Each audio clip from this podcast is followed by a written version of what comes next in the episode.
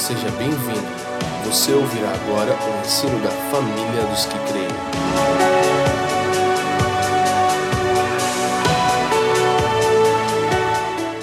Vocês estão felizes? Boa noite.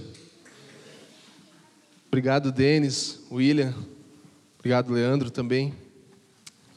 Muito bom ter irmãos tão especiais nos conduzindo e é muito legal ver que a gente está fazendo história, né? Como o Leandro estava falando, cada um tem uma, uma parte, um capítulo dessa história que nos fez chegar até aqui. Isso é é muito legal. Nós vemos como o Senhor conecta as pessoas. Isso é, é a história da nossa vida, é isso, né? São pessoas conectadas com histórias diferentes em lugares diferentes e aí elas se reencontram de novo e elas continuam e essa acho que a grande motivação de nós estarmos aqui. A gente quer ser uma família e nós estamos nos tornando cada vez mais, nós já somos, estamos nos tornando cada vez mais uma família de fé, de mutualidade, de compartilhamento de coisas, de vida na vida, de finanças, de tudo, né? Mas é muito bom saber que nós também somos parte de algo maior, né? É muito bom a gente saber que nós, a gente está inserido em um plano grande que o Senhor está fazendo por toda a terra e e isso me motiva saber que a gente está aqui hoje, mas a gente está junto com várias igrejas nessa cidade, com vários irmãos, e que nós somos parte dessa grande história, da maior história de todos os tempos, né? A história da redenção de um povo no qual nós somos incluídos, e nós temos a oportunidade de dar continuidade a essa narrativa, essa coisa tão incrível, essa história mais incrível que já aconteceu. E a minha, o meu objetivo nessa noite com essa aula, que a gente vai falar sobre como obter, como cultivar esse coração voluntário, uma vida de voluntariedade, tem a ver com isso. Eu acho que a coisa mais importante para a gente ter essa vida voluntária, esse coração entregue ao Senhor, é entender o que nós somos, onde nós estamos inseridos, que é essa grande realidade muito maior do que nós mesmos. Então, tem horas que a gente foca mais em nós, naquilo que é a nossa parte, mas nós precisamos dar aquele zoom out, né? E novamente olhar o que a gente já tem falado por tantos e tantos anos e vez após vez, propósito eterno, tudo que Deus está fazendo sobre a terra. E isso é animador. Eu acho que nessa noite eu peço que o Senhor nos dê graça para entender como ter uma vida voluntária a partir desse cenário, a partir dessa vida inserida numa realidade muito maior do que o que nós temos experimentado. E eu estou muito feliz com essas aulas, como o Leandro falou. Acho que eu peguei metade da aula da semana passada. Quem estava aqui na semana passada? Foi muito bom, né? E tem sido muito bom o ambiente que a gente tem experimentado vez após vez, a sala de oração. Se você não está vindo nas terças, venha.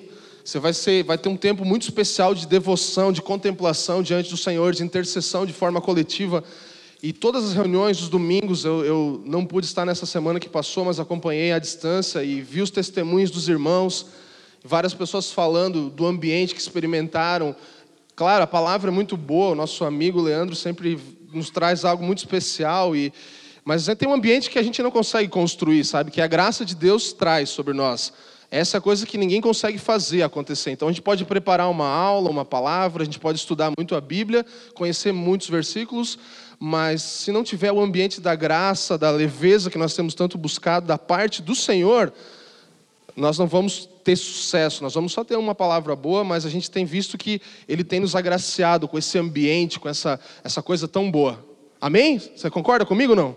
Ou só eu que estou sentindo isso? Sim, só eu? Ah, não, estou brincando. Não, amém. Zoeira. Te peguei, hein? Então vamos lá, gente. A gente quer falar sobre voluntariado. A gente vai dividir em duas partes, como fizemos semana passada. Foi legal a dinâmica, né? De a gente parar um pouquinho, aí dar aquela respirada. Acho que tem cafezinho de novo, né? É, tem cafezinho. Nossa, cara, tá muito top. Daqui a pouco nós vamos cobrar a inscrição da escola aqui. Não, tô brincando. Seja bem-vindo à família. Então, basicamente, nós, nós, nós queremos entrar dentro dessa compreensão de uma vida de voluntariado, uma vida voluntária. E eu comecei a pensar algumas coisas, e basicamente hoje, como igreja sobre a terra, nós temos três objetivos, né? Nós temos queremos ajudar as pessoas a alcançar esses três objetivos, que é amar a Deus, amar o nosso próximo e fazer discípulos, né? É uma, acho que resume muito do que a gente faz. A gente vem aqui, ama o Senhor na nossa casa, nossa vida é sobre devoção e amor ao Senhor, amar as pessoas, que é o segundo grande mandamento, e fazer discípulos, que foi o que o Senhor nos chamou para fazer. Então, nós não só amamos a Deus e as pessoas, mas nós também queremos ver Cristo aparecendo na vida delas. Então, eu, eu, eu acredito que nós podemos resumir assim, bem básico, né? Tipo, falando bem, bem raso mas é isso, nós precisamos amar a Deus, amar o próximo e fazer discípulos. E aí, quando eu pensei nisso, preparando essa aula, eu, eu comecei a perceber que essas três coisas têm a ver com, com verbos, com coisas que nós precisamos fazer: amar Deus, amar pessoas e fazer discípulos. Então, isso traz para a gente uma coisa muito prática. A gente precisa entender que aquilo que nós fazemos, aquilo que nós, aquilo que nós, a nossa, a nossa, nossa forma de viver tem muito a ver com fazer, tem muito a ver com prática. Então, se nós formos voltar para a aula de português, lá das nossas primeiras séries do ensino fundamental, a gente vai lembrar que um verbo é uma palavra de ação, né? Amar, fazer, são coisas de atitudes, de ação, que nós precisamos fazer, praticar. E por isso essa, essa, essa nossa aula de hoje ela é tão prática. E eu queria que você anotasse, já estou vendo que algumas pessoas estão anotando, e se você tiver um caderno, anote. Se você tiver o seu celular, também pode ser, mas primeiro coloque ele no modo avião, aí depois você usa ele, entendeu? Que daí eu vou saber que você não está no Facebook nem no WhatsApp, porque não tem como, né? Está no modo avião, você não tem a senha do Wi-Fi, então, a não ser que tenha, né? Então, é... então, se você quiser anotar no celular, pode, mas bota no modo avião também.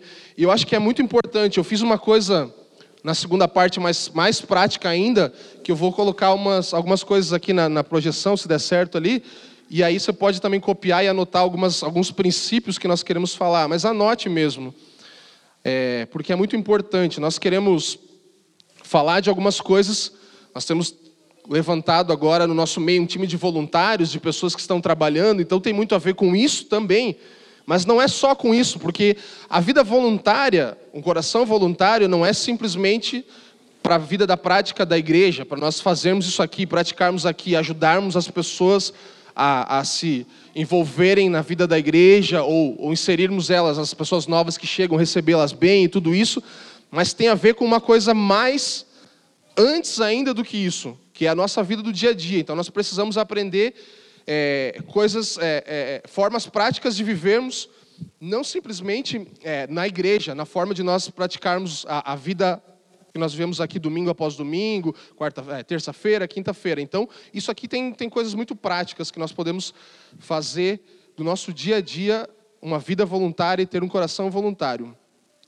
Então, voltando ao, a, aos verbos amar a Deus, amar ao próximo e fazer discípulos, um verbo é uma ação. Nós não podemos amar a Deus passivamente. Nós não podemos amar os outros passivamente. E nós definitivamente não vamos conseguir fazer discípulos passivamente, né? Cada um desses, dessas três coisas requer ações e atitudes práticas. Então não temos como agir passivamente em relação ao que nós queremos viver. A vida de igreja, a vida de discipulado, a vida de comunhão, ela requer práticas e, e ações.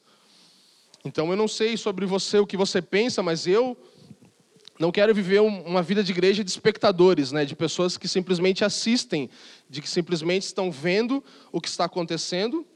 É, eu lembro que o Cirilo falava isso, né, aquelas, aqueles DVDs memoráveis dele, que ele falava que quando, quando o Senhor voltar para buscar a sua igreja, tem algumas pessoas que elas vão ficar só assistindo, elas vão querer se envolver, mas elas não vão poder, porque Deus não vai privar elas de assistir, porque elas já ficaram assistindo tudo a história inteira. Então, Deus não vai envolver eles naquilo. Vai falar, não, vocês já têm o lugar de vocês. Seria injusto.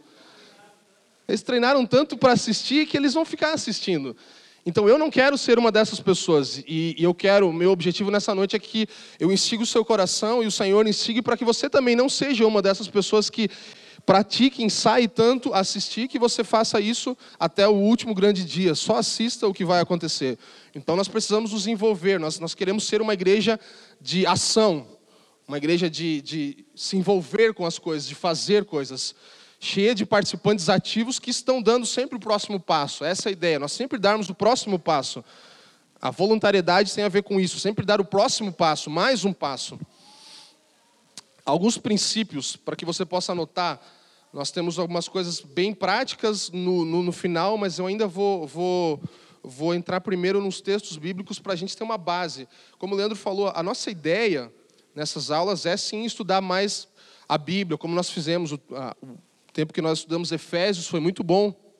Nós pegamos verso a verso e tal.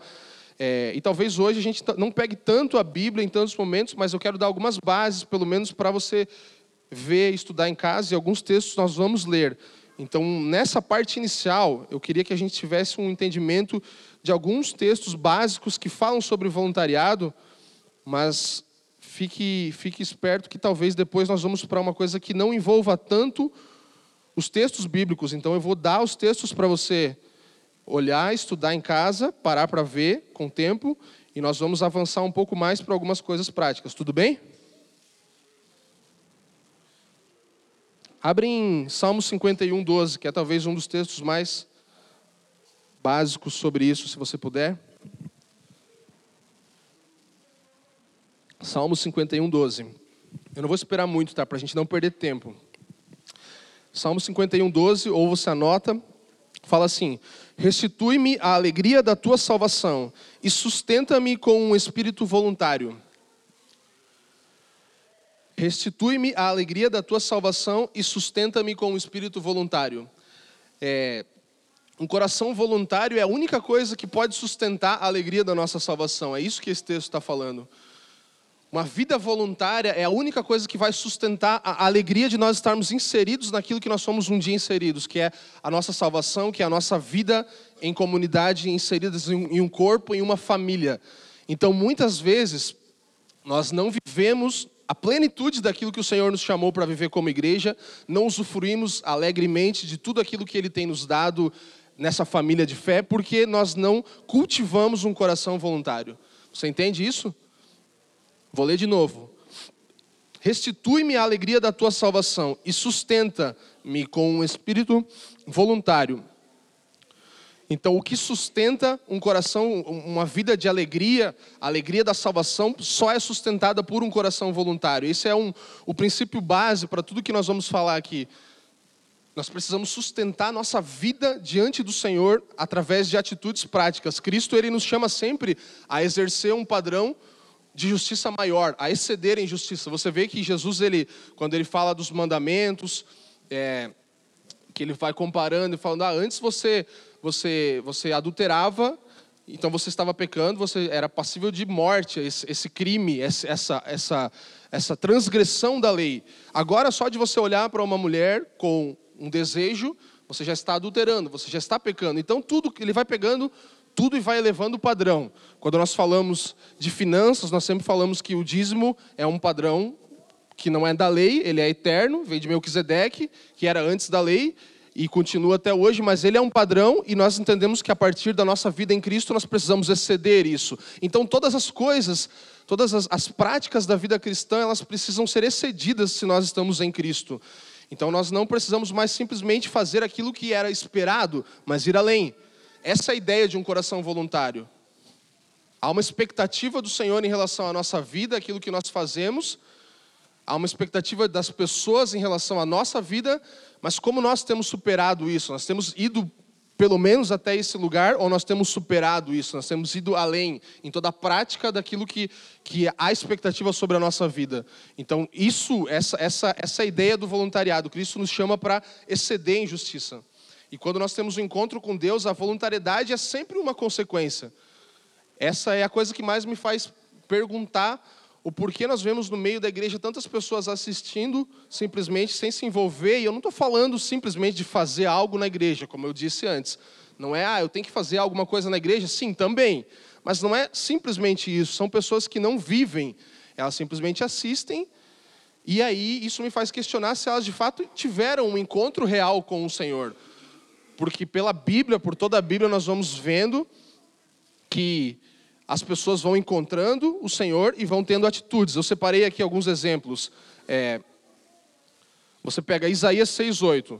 É o texto que fala que Isaías ele, ele tem toda aquela experiência de Isaías 6, que você lembra. Se você não lembra, não conhece, você pode ler Isaías 6.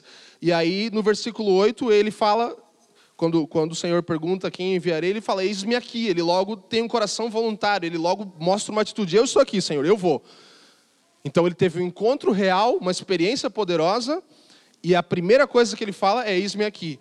Então a voluntariedade é uma consequência rápida na vida de Isaías. Ele mostra isso sem pensar muito. Ele não fica olhando para o lado para ver se tinha uma outra pessoa. Não, ele simplesmente ele fala: Eis-me aqui, eu estou aqui, me envia, eu vou.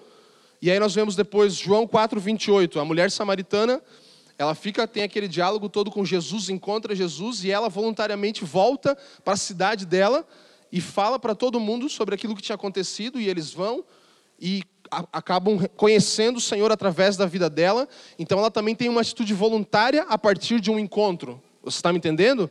Se nós tivemos um encontro real com o Senhor, nós precisamos. A, a, a, o próximo passo é ter um, um, uma atitude prática voluntária de agir de acordo com aquilo, de fazer alguma coisa sobre aquilo que nós recebemos. Então, é, Isaías faz isso, a mulher samaritana faz isso.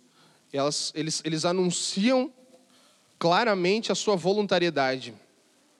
A voluntariedade é um princípio essencial também na sala do trono. Se nós olhamos os textos de Apocalipse 4 e 5, os capítulos de Apocalipse 4 e 5, especificamente o 10 fala sobre quando os anciãos lançam suas coroas, né? nós vemos, na verdade, todo o cenário. Se você vê o 4.10 até o 5.8, que fala sobre as harpas e as taças, nós vemos no mínimo aqui, ó, é, os quatro seres viventes, os 24 anciãos, os anjos, se prostram, cantam, eles adoram, proclamam em alta voz, e oferecem as suas coroas voluntariamente. Então, esse é o ambiente que acontece nos céus. Eles estão ali diante do Senhor experimentando algo e voluntariamente eles começam a ter uma atitude, eles fazem algo em resposta àquilo. Então nós podemos perceber que essa é a cultura dos céus e se nós queremos trazer isso para a terra, nós queremos estabelecer a cultura do céu na terra, nós também temos que ter essa atitude voluntária. Nós também precisamos responder aquilo que nós experimentamos. Então Apocalipse 4 e cinco são, são exemplos que mostram o cenário dos céus e como a voluntariedade é real naquele, naquele, naquele cenário. Depois você pode ir para Davi e ver ele fazendo isso, 1 Crônicas 29, 28, 29. A voluntariedade de Davi é, chama o povo. Depois nós vamos entrar um pouco mais nesse, nesse texto especificamente, eu quero entrar um pouquinho mais. Mas Davi ele faz, ele tem atitudes voluntárias que fazem com que todo o povo se envolva com aquilo. Então, a atitude de Davi faz com que um povo todo também entre num coração voluntário.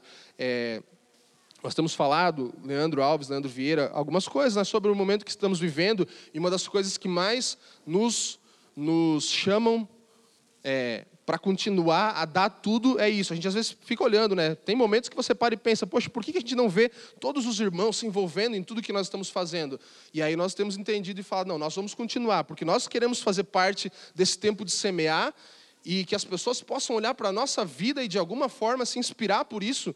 Então não importa se nós nosso coração se desanima em ver às vezes que não há um engajamento de todas as pessoas, porque isso também não vai acontecer sempre, mas nós queremos com a nossa vida inspirar. E, e a partir do que nós vamos falar nessa noite, eu oro para que o seu coração também seja assim, como esse coração de Davi, que você possa pensar, não, eu, eu quero ter esse coração voluntário para que quem está ao meu redor olhe para mim e fale, eu também quero ser como ele, eu quero ser ter essa atitude voluntária de fazer as coisas sem, sem ser exigido, sem ser perguntado, sem ser mandado, sem ser ordenado. Então é, é uma das coisas que nos consola, né? Quando nós vemos, especialmente, não, faz, não falando só da realidade da nossa vida de igreja aqui, mas quando nós vemos toda, toda a corrupção e tudo que acontece, você se pergunta, em alguns momentos, se vale a pena né, você continuar tendo um coração assim.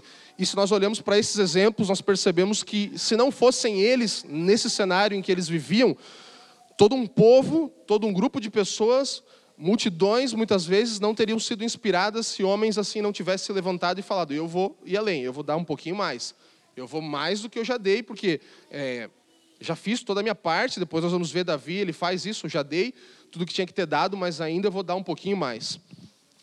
Então podemos ser inspiração para outras pessoas. É, ser voluntário é um elemento indispensável para nos tornarmos semelhantes a Cristo ele se ofereceu voluntariamente, certo? Cristo se ofereceu voluntariamente. Então nós temos mais um exemplo pela Bíblia de vida voluntária. E Leandro sempre fala muito sobre o sacrifício vivo, né? Nós somos um sacrifício vivo que se oferece, que vai voluntariamente ao altar. O sacrifício vivo é isso. Nós precisamos ser assim, nos oferecermos como sacrifício vivo, ou seja, aquele que vai voluntariamente para o altar. Foi o que Cristo fez. Ele voluntariamente falou: "Eu vou, eu vou me dar, eu vou me entregar por essa causa. Eu quero fazer isso." Então nós somos chamados a, a, estabelecer um culto diante do Senhor em que nós somos o sacrifício vivo. Nós nos oferecemos a Ele voluntariamente, sem que seja exigido de nós que nós façamos isso. E uma das coisas, quando nós começamos a, a viver um novo formato de algumas coisas de igreja, como nós temos feito agora, de programações e coisas assim, algumas pessoas se perguntam ah, mas ah, será que não vai ficar uma coisa que você é, é obrigado aí? Isso vai depender de você. Para mim, não é assim. Eu olho para minha vida e falo, estou muito feliz por estar aqui. E eu estava falando com a Jai, cara, eu tenho vontade de mais vezes. Ou seja, vou começar a vir aqui durante a semana. Não é sobre agora ser uma pessoa domingueira, ou, ou só vai terça e quinta e domingo e tal. Não, é se você tem um coração voluntário, nunca é o suficiente. Você sempre vai querer dar mais. Agora, se você não cultiva isso, aí sim tudo que você vai ter que fazer, toda programação, todo tipo de atividade que você é chamado para estar, vai se tornar pesado, obviamente, porque você não cultiva no teu coração o desejo, a vontade. Então, é, às vezes nós queremos dizer que uma estrutura pode fazer com que nós não tenhamos um coração voluntário, mas a verdade é que nós estamos querendo culpar alguém outro sobre algo que nós não temos dentro de nós. Você entende? Tá claro? Então, nós queremos ser assim. Sacrifício vivo, aquele que vai voluntariamente para o altar. Eu eu estava pensando que a voluntariedade na vida diária, ela é muito faz muito sentido mesmo, né? Quando nós vamos, eu e a Jaque já tivemos experiência, alguns irmãos aqui também, de viajar para outras nações, outros lugares, os Estados Unidos, Leandro foi para a Europa, você vê que culturalmente a voluntariedade em muitos lugares é diferente. Nós, culturalmente, aqui no Brasil, não temos uma atitude muito prática em coisas voluntárias. Eu estou falando de coisas simples. Por exemplo, ah, você, sei lá, cedeu o seu lugar para alguém, para um idoso, para uma gestante. Você falar por favor, falar com licença, essas coisas assim. Quando você vai para os Estados Unidos, uma das, das palavras que você mais ouve é, é, é sorry e excuse me please, são coisas que, tipo, por favor, obrigado, com licença, tipo, você ouve, sei lá, 50 vezes num dia, porque a pessoa ela vai passar perto de você, ela já, com licença, tal, estou passando aqui. Então você vê que tem uma coisa de cultura, que talvez para nós seja mais difícil nós termos um coração voluntário e atitudes práticas de ser é, gentil, de ser generoso, de ser cuidadoso, de ser educado, porque culturalmente nós vamos contra isso. Nós vamos totalmente contra isso. E tem coisas, no livro lá do, do Timothy Keller, eu estava vendo sobre essa coisa da cultura, né? ele fala uma coisa bem legal, que nós não devemos ser totalmente... É, é, sub, sub, tem uma palavra, sub, não é subverso, é uma outra palavra. Mas assim, você não precisa. O problema é que nós sempre vamos para os extremos. Nós somos totalmente ou contra a cultura, ou nós queremos que tudo da cultura está errado, e nós somos, somos contra a cultura, estamos querendo ser revolucionários, ou nós somos totalmente influenciados pela cultura. Então nós precisamos achar um lugar em que nós entendemos a nossa cultura, sim, recebemos dela também de alguma forma, mas que nós não agimos de acordo com ela em, em pontos como esse. Então esse é o lugar importante de nós vermos que nós estamos numa cultura estabelecida de forma errada e nesse ponto nós precisamos ser totalmente contra a cultura da nossa, do nosso meio em que nós vivemos. Apesar de que aqui em Curitiba, o sul do Brasil, já é muito diferente. Se você vai em outros lugares, é muito pior. Assim, você vê que as pessoas realmente elas pensam muito em si. E o que nós precisamos cuidar é que nós não tenhamos essa vida quando estamos coletivamente juntos e pensamos muito em nós, enquanto eu vou ser é, edificado, o que eu vou receber, o que, o que tem para mim nessa noite se o louvor foi bom para mim, se a palavra foi boa para mim, se Deus me tocou, ou não me tocou, se o som estava agradável aos meus ouvidos e as músicas que eu gosto foram cantadas. Então nós podemos entrar muito facilmente num perigo de ver se tudo está funcionando para mim. E isso é o que nós queremos fazer para as pessoas de fora. Nós queremos que elas realmente olhem e falem, cara, que legal, isso aqui, eu estou me sentindo bem, tal, tal, mas é a forma em que a pessoa ela nos conhece e nos vê. A partir do momento que você é parte de uma família, você começa a, a, construir junto, você começa a fazer com que aquilo seja agradável agora para as outras pessoas. Também para você, mas agora para as outras pessoas. Você não vai mais ficar simplesmente pensando, ah, eu eu quero que para mim seja bom, eu quero ter uma experiência boa, mas eu quero oferecer aos outros uma experiência boa. Então, a gente está falando muito sobre leveza, né? Nós queremos um ambiente leve, temos experimentado, mas nós somos responsáveis pela leveza do nosso próximo, entende? Eu só vou ter leveza se o Leandro me oferecer. E ele só vai ter se eu oferecer para ele, se eu, se eu gerar um ambiente em que ele possa estar tá tudo certo, ele vai ministrar aqui, está tudo legal, tal, é, ele vai fazer algo eu estou oferecendo, e ele da mesma forma me servindo, e a Jaque, e a Fran, e o Eduardo, todo mundo olhando um para o outro, falando, cara, eu quero esse ambiente leve, como ele vai existir se eu oferecer? Se eu gerar ele, se eu construir ele junto com todas as outras pessoas. Então nós começamos a pensar de forma um pouco mais para fora, não mais para dentro, não mais só em mim. Então nós você é responsável pela leveza do seu irmão, você é responsável por gerar um ambiente de leveza para o próximo. Estamos juntos, gente? Bastante coisa, né? Eu estou falando aqui que tem bastante coisa mesmo para falar. Mas vai anotando aí. Ter uma vida voluntária não é sobre as atividades da igreja, como nós falamos, mas é sobre a nossa casa, né? Esposa, marido, filhos, é, ambiente de trabalho, então começa nesses ambientes uma vida voluntária. E uma vida voluntária é uma vida sacrificial, né? Eu estava lembrando, eu falei isso aqui esses dias até, e é uma das coisas que a Jaque mais gosta mesmo, é quando eu faço café para ela, né? E é uma atitude voluntária. Hoje de manhã eu acordei, daí eu levantei antes que ela, tal, e fui tive um tempo diante do Senhor de devocional e tudo mais. E eu queria ficar um pouquinho mais de tempo ali, eu falei, ah, vou ficar mais um tempinho. Aí eu lembrei, pô, ela vai gostar do café, porque geralmente é ela faz, ela acorda antes que eu, e algumas vezes eu acordo antes que ela. E aí eu pensei, cara, vou fazer isso, vou, vou me mover, vou parar, vou sair do lugar que para mim está legal, e vou pensar nela, porque aí ela vai ficar feliz também, e nós dois vamos ficar felizes, porque se ela está feliz, eu também estou feliz. Entende? Então, basicamente é isso que acontece. Quando nós cultivamos um ambiente de, de, abrirmos mão de sacrifício na nossa vida como um todo, isso vai se tornar fácil na vida da igreja, isso vai se tornar simples, não tem muito o que você pensar. Você vai sempre querer fazer o melhor para o outro, você sempre vai pensar: será que tal pessoa está se sentindo bem? Será que esse irmão, será que ele, será que aquele, será que aquele outro está legal para ele? A gente estava falando sobre a sala de oração, a gente precisa ajustar coisas, está sendo muito bom, mas a gente sempre pensa: será que o irmão que nunca veio aqui, será que está sendo bom para ele? Ele está conseguindo orar? Está conseguindo entrar num lugar diante do Senhor que talvez para nós já é tão fácil, né? A gente já vai e tal, e é legal, e a gente se sente bem. Então, nós pensarmos mais coletivamente, olharmos mais um pouco ao nosso redor e não só aqui, mas como eu falei, na prática do dia a dia.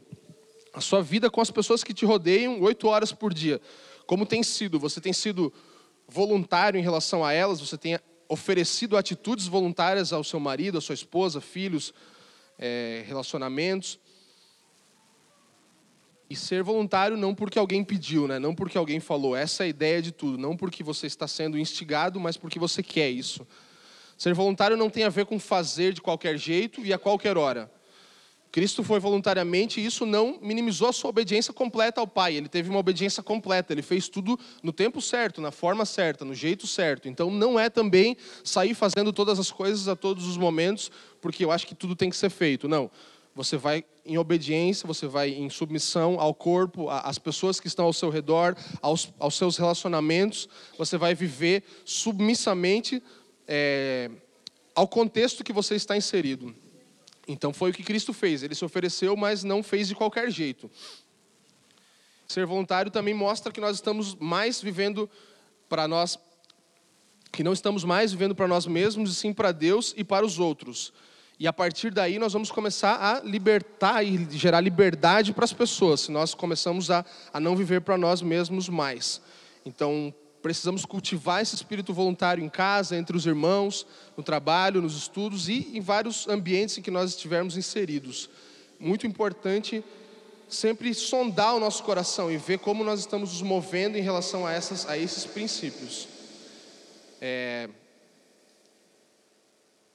São 10 para as 9, a gente vai fazer uma pausa daqui a uns, a uns 15 minutos mais ou menos.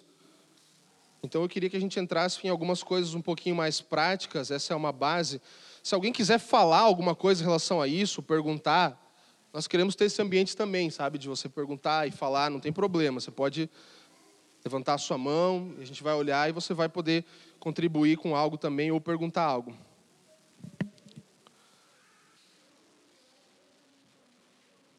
Então vamos para uns, uns valores que nós estabelecemos. Alguns irmãos nos ajudaram com isso, mas nós, nós demos uma, uma adaptada à nossa realidade. Então eu não sei se deu certo lá, aquele PDF lá que tem as anotações, Joyce.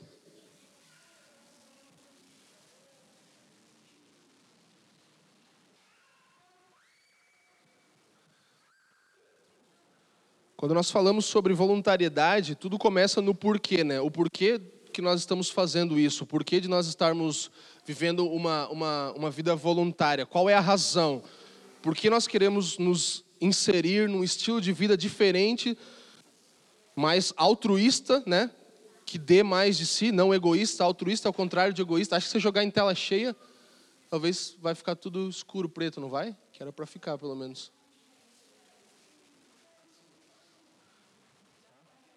É? Então tá bom. É que era para ficar tudo preto, mas. Tá bom. Tranquilo. É... Então tudo começa pelo porquê. E os valores que nós queremos falar aqui é a razão, é o porquê de nós termos uma vida voluntária.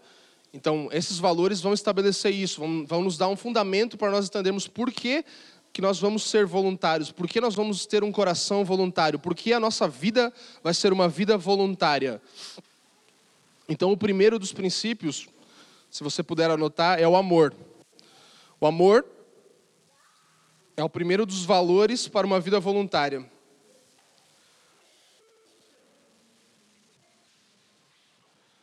O amor motiva, é o motivo de tudo que nós fazemos. Nós nunca podemos perder as pessoas de vista. Então, se nós amamos as pessoas, como nós falamos no início, você ama Deus e ama as pessoas, e você faz discípulos. Então são atitudes práticas. O motivo de tudo que nós fazemos, nós nunca podemos perder as pessoas de vista. Muitas vezes, quando nós nos envolvemos, e isso é muito comum acontecer, eu estava falando com a Jaque que quando a gente está trabalhando e fazendo, né, servindo, às vezes a gente se acomoda nisso e a gente não quer muito sair desse lugar, porque também tem um prazer em servir e fazer algumas coisas, mas se nós perdermos as pessoas de vista, tudo perde o sentido, não faz mais sentido. Então, tudo que você exercer, tudo que você fazer, já não tem mais valor, porque você está fazendo em função de uma estrutura, em função de uma de um desejo próprio de realização e de ver as coisas sendo bem feitas, porque tem um prazer. Sabe, tem um prazer de você ver tudo feito. Quando nós entramos aqui, terminamos a reforma disso aqui, aí a gente ficou feliz. Você pode olhar e falar, cara, que legal, ficou bonito, né? Ficou tudo como a gente queria e tal. E você pode se acomodar nisso e esquecer das pessoas. Então, essa, esse é, é um dos principais valores que nós precisamos sempre lembrar. O motivo de tudo que nós fazemos é o amor. Nós nos movemos pelo amor. Nós nunca podemos perder as pessoas de vista. E o amor é revelado em atitudes práticas, como nós já falamos. O amor é revelado em atitudes práticas. Então, esse é o primeiro grande princípio sobre o qual nós precisamos andar. Olhar para as pessoas ao nosso redor e, e por elas, por causa delas, fazer. Por causa daquele que nós amamos. E voltando, eu sempre vou trazer isso de volta. Primeiro, as pessoas que estão no seu dia a dia, sua esposa, seu cônjuge, né? seus filhos, as pessoas ao seu redor você vai se mover voluntariamente por elas e assim você vai ter a, motivação correta para a sua voluntariedade. O segundo valor, criatividade. Todo problema é uma oportunidade para criar algo genial. Criatividade. Todo problema é uma oportunidade para criar algo genial. E nós pensamos muitas vezes que algumas pessoas não são criativas, mas todos nós somos criativos. Em algum nível nós somos criativos, em alguma forma nós, nós conseguimos exercer criatividade. É verdade que nem todos são bons, talvez com artes ou com coisas assim, mas isso não é criatividade. Criatividade é você criar coisas, certo? É você desenvolver coisas. Então, todas as vezes que nós temos uma, um, um problema, nós precisamos de criatividade. Todas as vezes que nós temos uma dificuldade, nós precisamos de uma solução. Então, todos são criativos, todo mundo é criativo. Todos têm a capacidade de criar, porque essa é a natureza divina. Deus é assim, e se nós somos como Ele, a imagem dele, nós somos criados, nós temos isso dentro de nós, nós somos criativos. Então, todo problema é uma oportunidade para nós criarmos algo genial. E o que eu pensei muito sobre isso é que Deus ele cria todas as coisas do nada, né? Quando nós vemos a, a história da criação, Deus ele tem um cenário, um caos completo, um, um, um lugar, uma coisa onde não havia nada, um caos instaurado totalmente. A, a Bíblia fala sobre ser sem forma e vazio. Então essa foi a matéria-prima que Deus usou na criação, ou seja, era tudo que ele tinha para criar a sua obra-prima, a sua grande criação, a sua grande coisa que ele fez, que foi a criação de todas as coisas, inclusive nossa criação. Então nós podemos perceber que a matéria-prima que Deus usou para criar todas as coisas foi um lugar sem forma e vazio, foi o caos completo. Então não temos desculpa. Se ele mesmo criou todas as coisas a partir do nada, todas as vezes que nós enfrentamos uma dificuldade, um problema, é a oportunidade que nós temos para pegar e criar novas coisas, criar algo do nada, criar algo do pó, como ele fez com o homem. Pegou o próprio pó e disso ele nos fez. Ele pegou algo insignificante, algo que não fazia sentido, que nunca geraria nada. Se você pensar no pó, ele não serve para nada, a não ser para você varrer ele para fora. Então, é a partir disso que Deus faz as coisas, e Ele nos deixa esse exemplo. Então, o nosso grande desafio é sempre olhar para as coisas e ver solução nelas, e ver alguma coisa, e ver. É, é, na prática, assim, se você pensar. Estava olhando, vi o Doca ali, eu lembrei das coisas que a gente fez aqui de madeira, assim e tal. E e, e, são exemplos práticos, assim, quando a gente comprou era uma pilha de madeira, igual tá lá embaixo, assim, aí o Doc, o Denis, os, os caras ficaram meio assim, será que vai dar certo, será que vai ficar bom? E a Jaque com as ideias dela e tal, e, e, e eu junto, e, eles assim, tá, vamos fazer, né, vamos ver o que vai dar e tal. Aí terminou, a gente terminou esse painel aqui, eles olharam, cara, não é que ficou bom mesmo? Deu certo, tipo, não tinha nada, tipo, tinha uma parede cinza, não tinha nada lá, não tinha nada lá, então, assim, você precisa acreditar, mesmo que você não veja, mesmo que você não esteja tendo um cenário favorável para aquilo.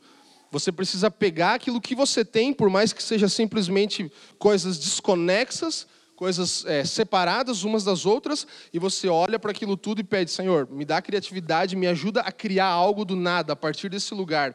Então, a, o, o segundo valor da voluntariedade é esse Criatividade. Todo problema é uma oportunidade para você criar algo genial. Todos são criativos. Deus criou todas as coisas do nada e Ele colocou em nós essa natureza. O, o caos foi a matéria-prima dele, que Ele usou para criar, a partir do sem forma e vazio, uma obra-prima. Terceiro valor, beleza.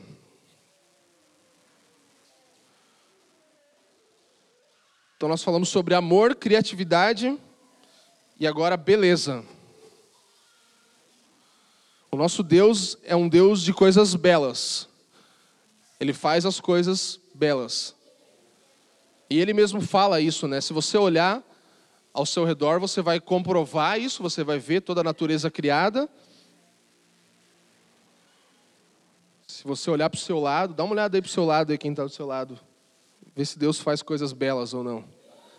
Ah, os namoradinhos aí se olhandinho, os casalzinho novo. É bonito, né? Tudo que Deus faz é bonito. Tudo que Deus faz é bonito.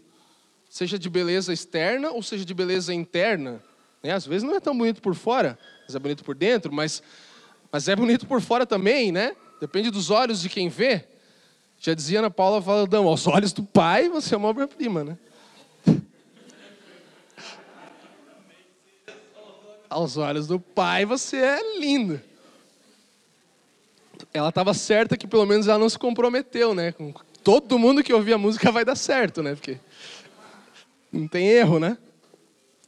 Então é, é, é isso, essa é a coisa da beleza. É, é igual aqui também, eu vou voltar sempre para o nosso ambiente, né? Tipo, talvez algumas pessoas olhem e não achem tão bonito, teriam outras ideias, né?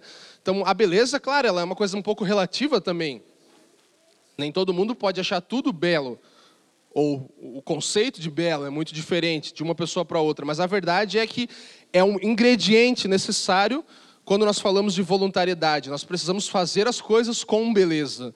Então, quando eu estou falando desses valores que a gente está falando, são todos essenciais para que nós inseramos, inserimos essas, essas coisas na nossa vida voluntária.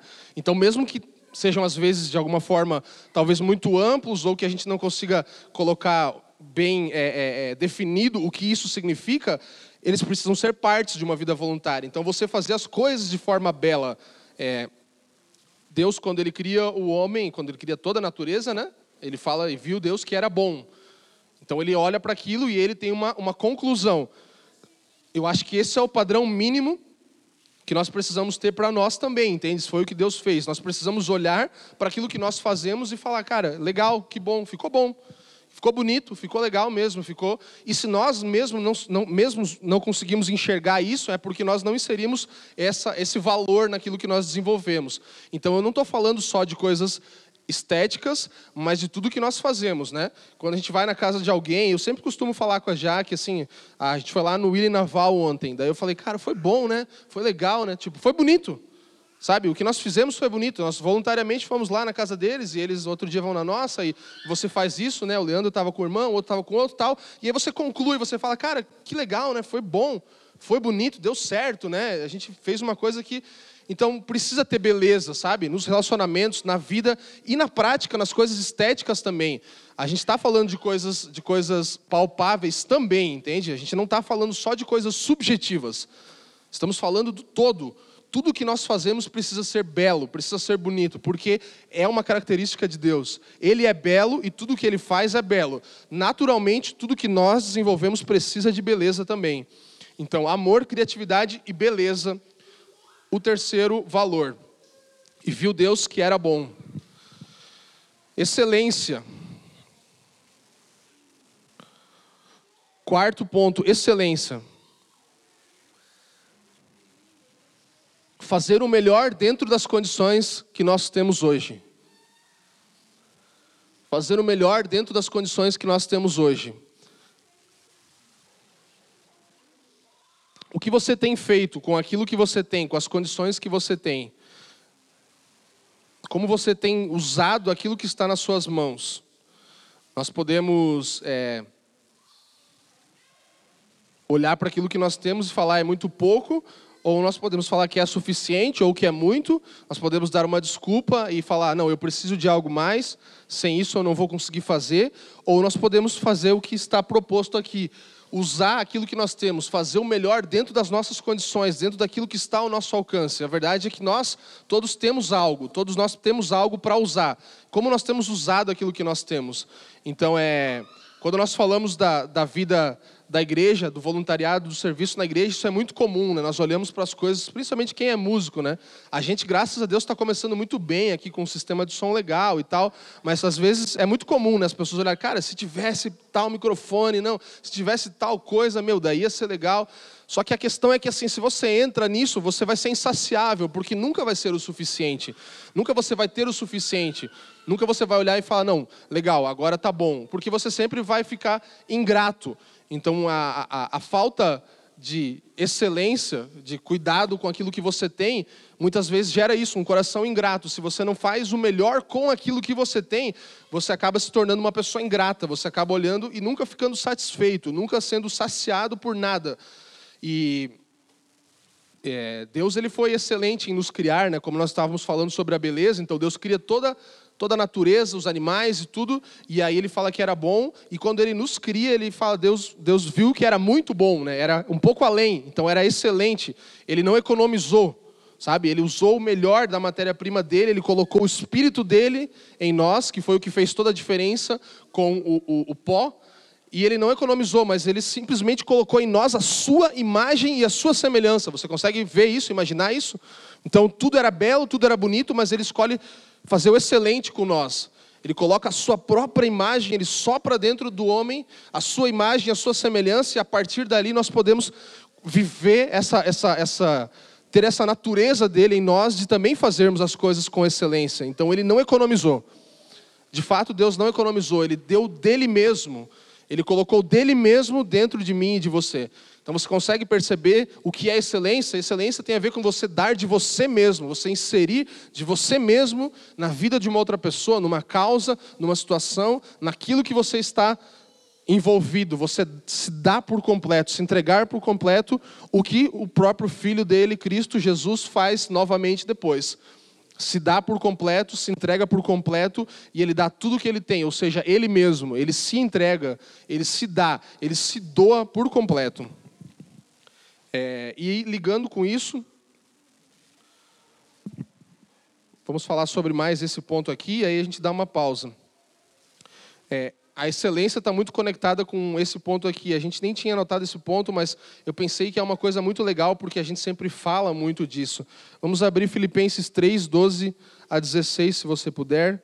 Filipenses 3, 12 a 16.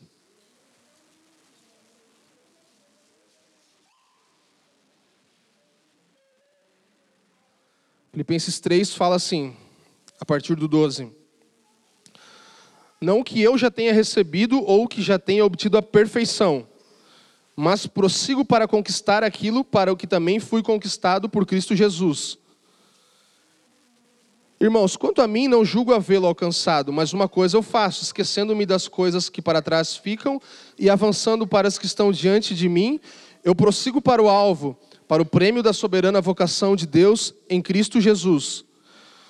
Todos, pois, que somos perfeitos, tenhamos este sentimento, e se porventura pensais de outro modo, também isso Deus vos esclarecerá.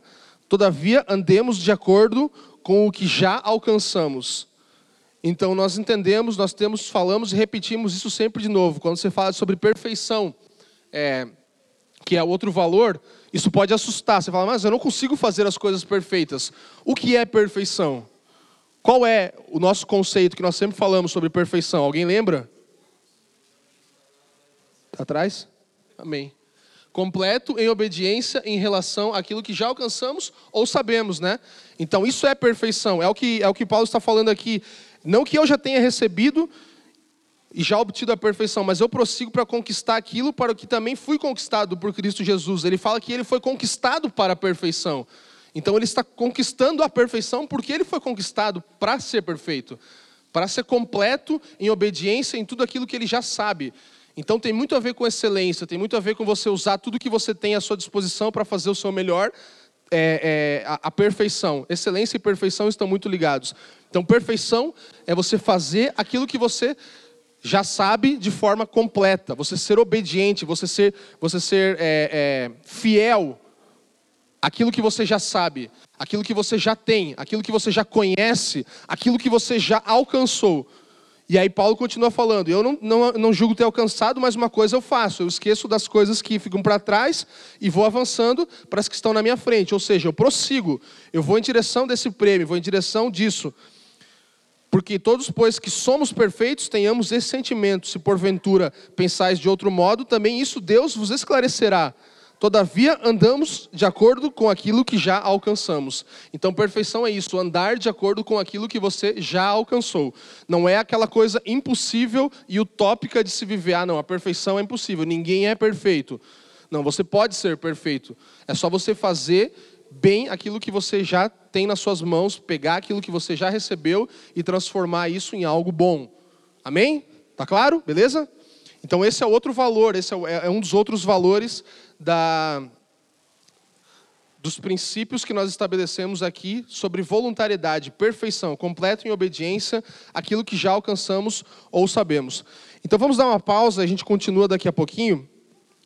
Você tomar uma aguinha, tomar um cafezinho e daqui a uns cinco minutinhos a gente já vai voltando para no máximo 9h20 a gente retornar.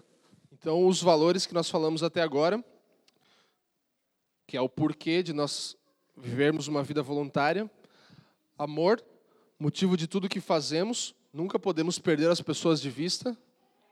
Criatividade, todo problema é uma oportunidade para criar algo general, todo mundo é criativo. Beleza, o nosso Deus é um Deus de coisas belas, ele, tudo que ele faz é belo. Excelência, fazer o melhor dentro das condições que nós temos hoje. Perfeição, completo em obediência, em, né, fiel àquilo que nós já alcançamos ou sabemos que é o que define perfeição. E agora o nosso próximo valor, integridade. Integridade. Verdade e transparência acima de tudo. Essa aqui é uma aula boa porque a gente já vai, depois dessa aula aqui, a gente já vai chamar quem quer ser voluntário para servir aqui na família, tá? Você já vai aprendendo as coisas, você só só fazer depois. Aí a gente dá o módulo 2 e bora. Não, nem tem, é só isso aqui. É básico mesmo e, e bora. Na verdade, no final das contas, esse é o nosso objetivo, né? A gente quer que você se envolva no que está acontecendo aqui. Então, até o Leandro estava falando, depois ele vai dar uma instrução um pouco mais para as pessoas novas. Nós temos recebido muita gente nova, mas isso aqui é a base do que nós queremos viver. Mas é, é importante, como eu falei, não é só para um grupo de pessoas. Começa com nós, começa com a liderança da igreja, o presbitério, diaconia. É, é, essas coisas são básicas. Não tem como a gente não viver isso aqui porque senão nós não estamos mostrando Cristo para todos os outros irmãos. Então é um padrão mínimo para quem quer ser um cristão, um discípulo de Jesus. É, mas a gente quer viver isso aqui de forma bem plena para servir os irmãos que estão sempre nos visitando, a nossa, a nossa família, uns aos outros. Então, integridade, verdade e transparência acima de tudo. Nós sempre fazemos tudo de forma legal, nós sempre precisamos fazer tudo de forma é, certa, né? A gente tem se adequado com, com leis, com, com coisas básicas que nós precisamos ser e ter. Então a gente nunca quer usar nada errado, nada pirata, nada, nada né, feito de forma é, ilícita. Nós queremos sempre viver em integridade. Então, muitas vezes, a, a gente, pela desculpa do, do serviço, do voluntariado, a gente fala, não, mas é para Deus, né? Tipo, é para. Não, mas é para. Não, é aí que tem que ser certo mesmo, é aí que tem que ser íntegro por completo. Então não tem como você abrir mão e falar e usar a desculpa de estar fazendo algo bom, então não tem problema. Então, não, não, posso fazer de qualquer jeito aqui, que vai ficar legal, vai, não, vai dar certo no final. Não.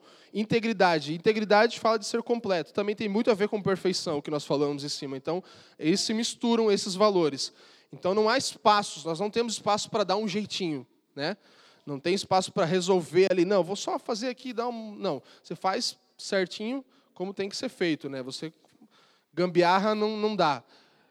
Eu lembrei da gambiarra que eu fiz lá atrás, né? Agora me condenou, né? Aquela parada. Depois o Doca foi lá e arrumou. Falou: "O que que você fez aqui?" É, não foi legal. É que aí ele entra no outro valor que a gente vai falar depois. É quando você vê uma coisa, você tem que resolver. Então eu, eu resolvi e fiz o melhor com o que tinha nas, na, ao meu alcance, entendeu? Então eu tinha um pedacinho de madeira e tapei um buraco ali. E era o que eu tinha na mão. Não tinha, não tenho talento para marcenaria. Então eu fiz o melhor, saí bem nessa. É, jeitinho ou gambiarra não funciona. É integral. Puxadinho, irmão, não, não vamos fazer não, não tem jeito. Ah, mas vamos fazer um negocinho aqui pro lado aqui para fazer uma não vai dar certo, não, não vai. Não tem como, cara. Mas só para provisório, Integral, inteiro, completo, perfeito. Tudo sinônimo. Integral, inteiro, completo, perfeito, excelente. Então, é, é esse é o padrão que nós precisamos fazer as coisas. É, não tem espaço para jeitinho e gambiarra. Nós precisamos fazer com integridade. E integridade também fala, de novo, de tudo de nós, né? Por completo, nos darmos por completo aquilo que estamos fazendo. É uma coisa que eu, eu tenho me cobrado muito, sabe? É, a gente tem muita tendência de fazer isso. Eu tenho me cobrado mesmo. Eu paro e falo assim: principalmente em casa. Geralmente você erra mais com quem está mais perto, assim, de você ser inteiro, sabe? É, eu estou falando com a Jaque, eu estou no celular, daí eu estou fazendo uma outra coisa, eu estou conversando com alguém, eu estava na casa do William ontem, e às vezes eu pegava no celular e ficava me cobrando. Eu falava, não, cara, eu estou aqui agora para ser completo do William, da Val, da família deles. Eu não posso me dividir com outra coisa. E se eu estou com a minha esposa fazendo algo, eu quero ser íntegro, completo, inteiro dela agora. Agora eu quero ser, para esse momento aqui, você não deveria estar se distraindo com nenhuma outra coisa. Você não deveria estar olhando para o seu celular, você não deveria estar olhando para o lado, você deveria estar aqui completo se dando por inteiro para isso agora. Então, essa é uma coisa que nós precisamos exercitar em tudo que nós fazemos. Se eu estou aqui, eu estou aqui, entendeu? Se eu estou lá, agora eu estou lá. Então, se dá por inteiro naquilo que você está fazendo. Não se dividir, não se colocar, porque isso não é excelência, isso não é perfeição, isso é você dar só uma parte de você. Nós queremos nos entregar por completo e, e, e por inteiro, integralmente. Então, integridade, o outro valor. E agora nós vamos para o valor principal que nós estabelecemos entre nós, que é a identificação, você perceber isso, que Cristo e a igreja são um só. Então, esse é o nosso valor principal quando fala de serviço, de voluntariado em relação à vida da igreja, em relação a você se envolver com aquilo que está acontecendo. Por que nós fazemos as coisas é, de forma amorosa, criativa, bela, excelente, perfeita e íntegra. Porque estamos fazendo para Cristo, estamos fazendo para a igreja, Cristo e a igreja são um só. Então, tudo que nós fazemos para a igreja, nós fazemos para Cristo. Tudo que nós fazemos para Cristo, nós fazemos para a igreja. Então, é por isso. Esse valor é o valor que engloba e justifica todos os outros. Tudo aquilo que nós fazemos, nós fazemos porque Cristo e a igreja são um só. É, não importa, não importa o que seja, não importa qual serviço, não importa qual qual atividade você exerça, você precisa identificar-se, você precisa ter identificação, você precisa olhar e falar: Cristo e a igreja são um, então eu vou fazer o melhor, porque nós não faríamos qualquer coisa por Cristo, então nós também não vamos fazer qualquer coisa pela sua igreja. Nós não faríamos de qualquer jeito para ele, então nós também não vamos fazer de qualquer forma para o nosso próximo, né? A gente sempre falava muito no ambiente que nós estávamos um pouco mais intensos da sala de oração, que também estamos agora, mas um pouco mais. A gente falava muito da audiência de um só. E eu lembro, acho que foi o Felipe uma vez falou uma coisa que me, me marcou. Assim, a gente quer estar na audiência de um só, mas a gente não consegue estar na audiência de um só. Entendeu? A gente não quer ouvir ele, quer estar só diante dele, mas não consegue estar diante, ouvindo o nosso irmão, não consegue estar. Então, Cristo e a igreja são um. Se você quer estar muito diante dele, você também precisa estar muito diante dos irmãos, do seu próximo. É, essa é, é, é, a, é, é a identificação do todo. Cristo e a igreja são um. O amor pelo Senhor nos move a amar o seu corpo, amar a sua noiva, né? Aquilo que do qual nós somos parte. Então nós devemos fazer tudo para a glória de Deus. É o que as escrituras nos ensinam. Quer comais, quer bebais, fazer tudo para a glória de Deus. Então nós precisamos entender que o amor nos move a amar o seu corpo, a sua noiva e aquilo do qual nós somos parte. Aquilo do qual eu e você somos participantes. Cristo e a igreja são um valor principal. Anote isso, por favor, é muito importante. Valor principal que rege todos os outros. E nós deixamos ele para o final para justamente você entender que tudo aquilo que nós falamos até agora é feito por causa disso, porque Cristo e a igreja são um. E agora nós vamos para as atitudes. Então eu dividi entre, entre valores e atitudes, mas no final tudo se mistura. Então você vê que algumas dessas coisas aqui também são valores que nós vamos falar agora. Mas basicamente essas atitudes são práticas que revelam os nossos valores. Então as atitudes são práticas que revelam os nossos valores. Então se você diz que você tem um valor, se você diz que você é honesto, por exemplo, você vai ser provado quando você receber o troco errado, né? O velho exemplo. Entende? Valores são provados por práticas, por atitudes. E eles são revelados pela sua prática também. Então, práticas revelam os nossos valores, as atitudes. Primeira delas, pertencimento. E o pertencimento, como eu falei, ele também é um valor, então se mistura, né? Ele é um, um valor também, mas eu trouxe ele mais para o campo da prática, porque ele requer mais atitude, nós precisamos desenvolver o pertencimento. Então, nós somos parte da família. Estamos servindo a nossa própria casa e aqueles que nos visitam. Somos parte da família. Esse, esse é o ponto principal para que os valores tenham sentido. É você entender que você está fazendo algo porque você é parte daquilo. Então, se nós falamos da família dos que creem, de tudo que nós fazemos aqui dentro, a, a, primeira coisa que nós precisamos praticar é o pertencimento, é entender que eu sou parte disso, que, isso, que essa não é a igreja do Leandro, que essa não é a igreja do Fafa, da igreja do Alves, a igreja da Jéssica, do Eduardo, do Doca, do Denis, ou não, é nossa, é nossa família. Você é parte dela. Você não vai servir aquelas pessoas. Imagina se o Tiago, lá na casa do Ilha da Val, ele entende que ele está ali, que tipo, ele tem que fazer as coisas, mas que ele não é parte daquilo. Tipo, ele tem que trabalhar, ele tem que lavar louça, ele tem que fazer tudo. Então ele vai se sentir numa empresa. Não é esse o ambiente que nós queremos viver. Nós não estamos aqui fazendo as coisas para alguém superior, para um chefe, para um patrão, mas nós estamos fazendo as coisas para nós mesmos. Nós estamos edificando para nós mesmos e para aqueles que estão nos visitando, para aqueles para quem você está abrindo a sua casa. Então tenha isso, sabe? É, essa, essa, essa, esses valores, nós queremos eles sempre sejam replicados, sempre sejam de novo falados para as pessoas novas que vão estar entre nós e todos os irmãos que infelizmente não estão aqui hoje, porque é muito importante. Essa é uma das coisas que nós queremos ter como valor, que as pessoas realmente se sintam parte daquilo que nós estamos vivendo. E, e, e, assim vai, vão poder realmente servir com plenitude e ter um coração voluntário. Porque se você não se sente parte, você realmente só vai fazer aquilo que você é cobrado a fazer, aquilo que te pedem para fazer. Se alguém te chama, você faz. Se ninguém te chama, você não faz. Porque você não faz como se fosse para você.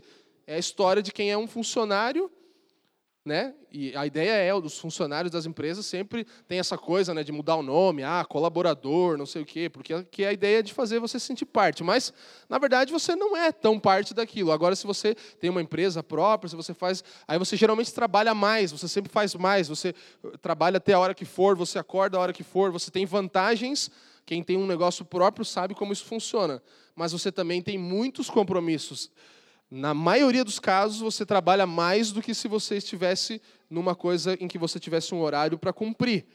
Por menos recompensa que você tenha, você vai se esforçar, porque é seu aquilo. Você está fazendo para que a sua família continue desenvolvendo aquela atividade, entende? Você está pensando maior.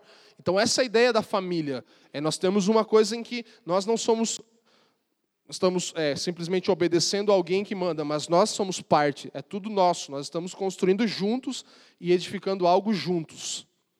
Sim? Amém. Então faça é, aos outros ao que, aquilo que gostaria que fizesse para você, né? Esse é um princípio básico. É, o pertencimento tem a ver com isso. Você sempre vai fazer para o próximo o que você quer que o próximo faça para você. Você sempre vai receber as pessoas como você gostaria de ser recebido. Você sempre vai oferecer para elas aquilo que você gostaria de receber. Você sempre vai dar o lugar de honra que você também gostaria de receber quando você for na casa daquela pessoa, quando você for recebido, quando você entrar em um lugar. E esse é um princípio que de fato funciona. O, o, o plantio de você plantar, né, você colocar na vida de outras pessoas aquilo que você quer ver na sua vida acontecer. Então nós temos visto isso. Se eu fosse testemunhar, muitas coisas na minha vida têm voltado assim que eu tenho feito e eu olho, poxa, que legal, voltou, né? Aquilo que eu fiz e, e, e não é por isso que a gente faz, nós fazemos pelo senso de pertencimento mesmo, porque é, é para mim mesmo. Eu creio que nós vamos avançar muito nisso, apesar de acreditarmos que vamos ser uma igreja grande, influente, muitas pessoas vão vir, é o que vai acontecer naturalmente. Nós queremos sempre ter esse senso de cada vez mais fazermos para o outro como se fosse para nós mesmos. Isso nós não podemos perder, esse ambiente familiar. Obviamente, talvez é um grupo menor que você consegue viver isso, né? Não são com todos os irmãos, mas precisa. Nós precisamos é, viver de forma a nos sentirmos parte de algo. E isso é uma atitude. Segundo ponto, proatividade. Aqui pega, né? Proatividade é sempre uma coisa que pega, porque ao mesmo tempo, quando a gente fala de pertencimento, quando a gente vai para a proatividade, a gente às vezes pensa numa coisa um pouco mais institucional. Mas a verdade é que, como aprendemos semana passada, nós somos um organismo organizado, né? A igreja é um organismo organizado. Não somos só uma instituição, mas também não somos somente um, um, uma, uma coisa orgânica que vive solta. Nós somos um organismo organizado. Então, a proatividade é muito importante como uma atitude de um coração voluntário. Não espere te pedirem. Se você viu, a responsabilidade é sua. Que é o que eu falei ali, né, que eu fiz. É, então não espere a pessoa perguntar para você. Se você vê algo fora do lugar, você vai lá e coloca no lugar. Eu vi que estava fora. Não vou falar, não, mas quem que é o responsável aqui pelo, pelo aqui, aqui, o negócio que eu não sei o nome aqui, que eu não sei quem que ah, não sei. Aí ficou lá. Então você não resolve. Você, se você vê, você vai lá e resolve. Se você tem capacidade para aquilo, se você consegue, se você é, né, não tem uma dificuldade para fazer naquele momento, você resolve. Não espere o outro fazer.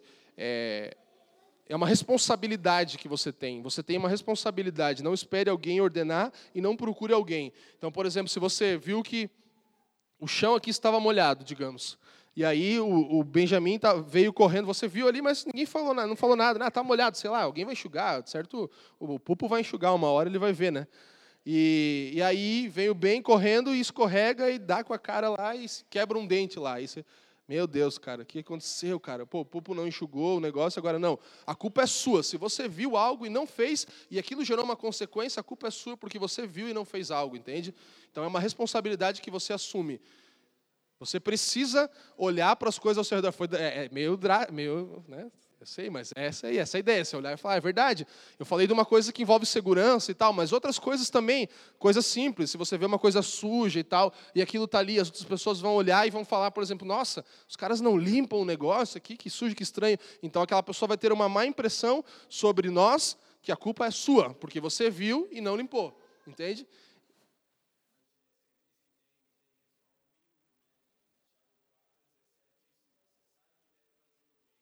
Não faz? Sim. Sim, exatamente.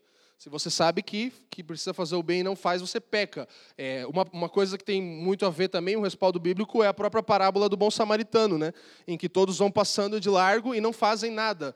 Eles olham para aquela pessoa ali, que estava ali, e ninguém faz nada, ninguém faz nada. Todos eles tomam responsabilidade sobre eles de não terem feito nada. Até que uma pessoa finalmente faz algo. Finalmente ele se move, o samaritano vai lá e faz alguma coisa, sendo que ele seria o menos provável para fazer aquilo.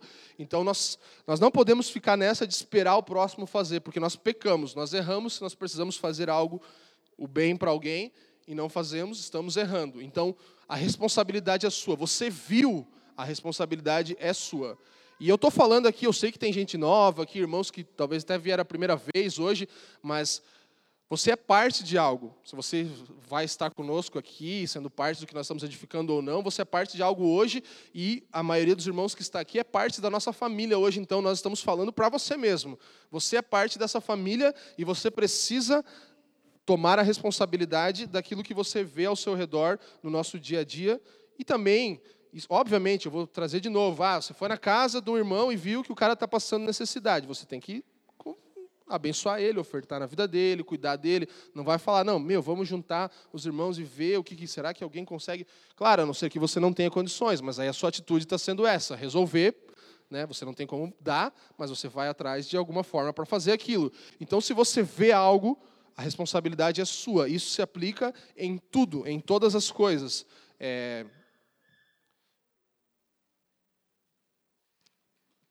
Tem uma, um, um, uma, um ditado antigo que fala assim: quem quer dá um jeito, quem não quer dá uma desculpa, né? Então é uma coisa que, que acontece muito nesses casos. Tipo, se você se importa com aquilo, se você realmente julga importante, você vai e resolve, corre atrás. Agora, se você talvez ah, não, deixa lá. Então você fala, não, é que, ah, que eu não consegui, não, sei lá, não tinha um pano para limpar, não tinha uma coisa, não, naquela hora não deu. Então nós não podemos usar esse tipo de, de, de resposta. Nós precisamos agir, atitudes práticas, proatividade. Não espere alguém te pedir. Faça, resolva. Se você viu, a responsabilidade é sua. Amém ou não amém? Amém. Serviço. Próximo ponto, serviço. É, próxima atitude. O que justifica a nossa presença no mundo é o nosso serviço, é aquilo que nós desempenhamos. O que justifica nós estarmos aqui é aquilo que nós fazemos para o nosso próximo. Então tem tudo a ver com o que nós já falamos. Amar o Senhor sem amar o próximo é, não existe, simplesmente não funciona. Então nós precisamos ficar sempre à disposição para tudo o que nos pedirem. Isso é um coração voluntário. Fique sempre à disposição para tudo o que te pedirem. Todos os grandes homens de Deus foram chamados servindo. Nós podemos perceber que isso aconteceu tanto na Bíblia quanto entre nós. Nós podemos falar os nossos testemunhos que hoje estamos fazendo, desempenhando alguma coisa pela casa do Senhor, ou ministrando, ou servindo irmãos na nação em outros lugares, como Leandro, como outros irmãos, foram um dia encontrados num lugar de serviço, estavam se dedicando, estavam se entregando por completo, muitas vezes sem ter recompensa alguma, é, gastando todo o seu tempo, nós ainda estamos fazendo isso, na verdade, né? Ainda estamos dando, ainda estamos continuando nesse cenário de serviço e esperamos que o Senhor sempre nos encontre nesse lugar de serviço. Então não é uma coisa que termina, ah, não, mas eu já, já limpei muito banheiro, já pintei muita casa, já fiz não sei o quê, já não. Não não vai parar, entendeu? Talvez vai mudar o jeito, o que você vai fazer no serviço, mas o lugar que nós precisamos estar é sempre no lugar de serviço. Nós estamos lá para servir a mesa, nós estamos lá para mudar a mentalidade do trabalho, sabe? Ah, o trabalho não é pesado, ele é serviço, é você fazer com amor, com honra, com dedicação. É... Tem um texto para você anotar, eu não vou abrir por causa do tempo, a gente está bem avançado já, Lucas 22, 24 a 27 é um texto que nós, nós conhecemos muito bem, que quando os discípulos chegam para Jesus e eles perguntam: Ah, quem é o maior, né? Quem é o maior entre nós aqui, não sei o que, tal, tal, e fica naquela, quem é o maior? E aí Jesus fala que maior é aquele que serve, né? A receita para servir. O que eu acho muito interessante nesse texto é isso, que Jesus em momento algum ele fala: "Não, não, não, o que vocês estão querendo ser maior?" Ele não repreende eles por quererem ser maiores. Ele, ele ensina um caminho para serem maiores. Ah, vocês querem ser grandes, né? Então tá bom. Então sirvam. Então ele não fala uma coisa simplesmente, não, você não pode ser grande. Não, nós podemos, nós, nós precisamos crescer. O Senhor quer que nós cresçamos, que nós nos desenvolvemos, que nós chegamos em um lugar maior. É claro que também ser grande é muito relativo do que você está buscando, o que você tem por ser grande, né? Mas ele fala, você quer ser maior, existe um caminho. Você pode crescer a partir do serviço. Você pode crescer a partir desse lugar de servir o próximo. Servir é parte da natureza de Cristo. Isso é muito importante. É parte da natureza de Cristo, servir. Próximo ponto, primeira impressão, próxima atitude. Que nós precisamos gerar, uma boa primeira impressão. É, nós somos o acesso. Então, seja falando da vida da igreja ou de pessoas que não conhecem a Cristo e um dia se aproximam de você, nós somos o acesso, e eu coloquei depois, quando eu falei somos o acesso, eu pensei, pô, nós podemos ser o acesso ou a falta dele, né? Nós somos o acesso ou a falta dele, ou nós podemos impedir as pessoas. Nós podemos ser um, um impedimento, ou um acesso, ou um impedimento de as pessoas conhecerem quem Cristo é. Então, a primeira impressão, como você recebe as pessoas, como você se porta diante das pessoas quando você está querendo receber elas. Nós somos o acesso ou a falta dele. E a gente fala muito sobre intercessão, né? estar entre céus e terra. Então, a mesma coisa, você está entre céus e terra, posicionado, e você também está entre as pessoas e Cristo. É a mesma coisa. É isso, nós estamos entre as pessoas e Cristo. Você pensa em céus e terra, é o amplo. Agora vamos trazer para o menor. Eu estou entre a pessoa que está se aproximando de mim e de Cristo e Cristo. Eu sou um acesso também. Eu posso ser um acesso ou a falta dele, ou eu posso impedir a pessoa de ver Cristo com as minhas atitudes e com o jeito que eu demonstro Cristo. Então, é, lugar de intercessão. Os voluntários sempre são a primeira impressão. Aqueles que servem na igreja, no caso, trazendo para a nossa prática, sempre são as pessoas que vão ser a primeira impressão, que vão dar o tom da expectativa das pessoas em relação a tudo que vai acontecer e a Cristo, inclusive. Então, se a pessoa tem um tom de expectativa baixo, tipo, ela já vai. É, ver se vai dar certo ou não. Agora, se ela é recebida com muita honra, com muito amor, com muita, com muita atenção e dedicação, como se ela fosse a pessoa mais importante daquele lugar, ela, as expectativas dela aumentam e elas, ela começa a ter acesso a Cristo a partir dessas pequenas atitudes, porque você está colocando ela num lugar maior, você está colocando os outros superiores a você, você está posicionando as pessoas num lugar mais alto e sempre é, é, indo por baixo, né? sempre se, se, sub, se submetendo, subjugando ao outro. Então, primeira impressão, muito importante, nós damos a primeira impressão para as pessoas. Próximo valor, é, próxima atitude, desculpem, comprometimento. Comprometimento. Voluntários, pessoas que têm um coração voluntário, precisam ter uma atitude de comprometimento. Nós sempre falamos isso, né? O Pupo está repetindo direto aí. Você é voluntário até dizer sim, né? A partir de então, você está comprometido, irmão. Aí você é. Entendeu? Você é voluntário até que você diga sim. Se você falou sim, você, é um, você muda, o seu status muda de voluntário para comprometido. Entendeu? É, mano. Você muda o seu status de, de, de, de voluntário para. Ah, mas eu sou só um voluntário, irmão. Posso fazer se eu quero ou não quero. Eu, na verdade, sabe quem? Eu me, eu me lembro do meu irmão, né, Leandro Vieira, quando está ministrando. E aí ele fala assim: que o livre-arbítrio começa em Adão e termina em Cristo, certo? É mais ou menos por aí, não é? Então, o livre-arbítrio, você, você, entende essa frase? O livre-arbítrio começa em Adão e termina em Cristo. Ah, mas eu tenho livre-arbítrio. Não, se você está em Cristo, você não tem mais livre-arbítrio. Você abriu mão do seu livre-arbítrio. Você falou, não, eu não, agora eu, eu, eu, sou de Cristo, então eu não tenho mais uma escolha. Eu não vou mais ah, voltar atrás e falar, não, não, é que eu, eu tenho um livre-arbítrio, eu posso escolher. Não, não, perdeu, irmão, já era. Você está em Cristo, não tem mais volta. E essa é a coisa do voluntariado, de uma vida voluntária. Se você levanta a sua mão e fala sim, o Ju falou sim, eu quero, vou receber os irmãos na igreja ali e tal, lá na frente. Agora está comprometido, irmão, não tem como, entende? Você deu o seu sim, sim, sim e não, não. Então nós precisamos ter comprometimento com a nossa palavra, com os nossos com horários, muito importante. Nós precisamos ter compromisso com horários. Se nós temos um horário estabelecido, nós precisamos cumprir ele. Então é, é comprometimento envolve muitas coisas envolve também uma coisa que nós falamos muito sobre os nossos recursos, né? Tempo, força e finanças são os nossos tipos de recursos que nós oferecemos. A partir do momento que nós estamos em Cristo, nós já não escolhemos mais como nós vamos administrar o nosso tempo, a nossa força, o nosso recurso. Nós priorizamos ele sempre em favor da causa de Cristo. Obviamente, você me entende, eu não estou falando nada radical que você não pode mais fazer nada, você não pode mais comprar nada, não é isso. É tudo submisso a Cristo. Então, o livre-arbítrio começa em Adão, termina em Cristo. Então, uma novidade para você, se você não sabia, se você está em Cristo, por acaso, você não tem mais livre-arbítrio, tá bom? É ou não é?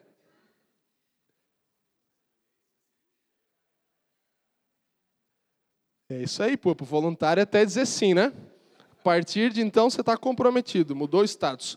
Vamos lá, coração ensinável, a outra prática, coração ensinável.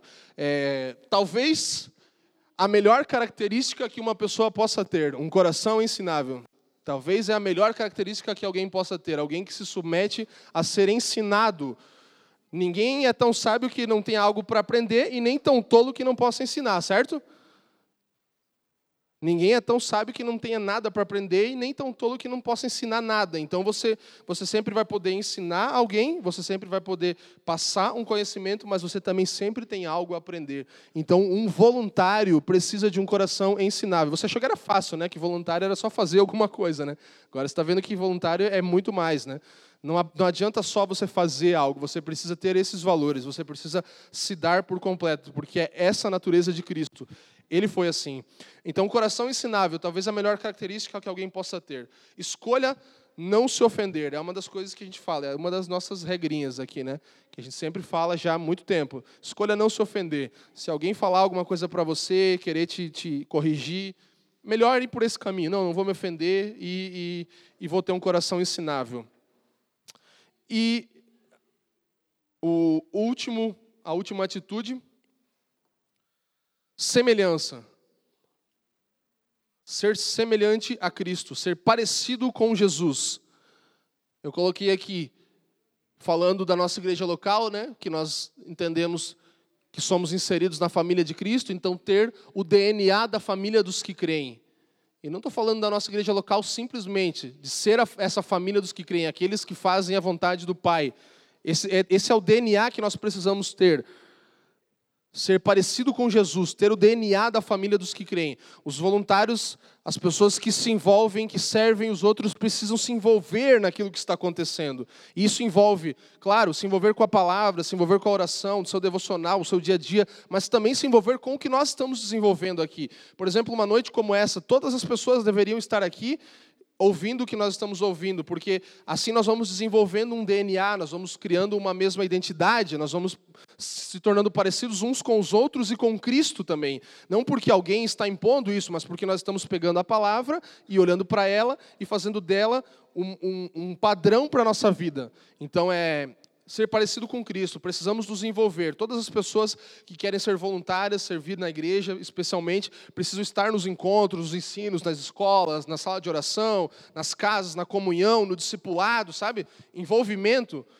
É isso que nos deixa parecidos com Cristo e que nos faz ter o DNA de uma família dos que creem. Amém?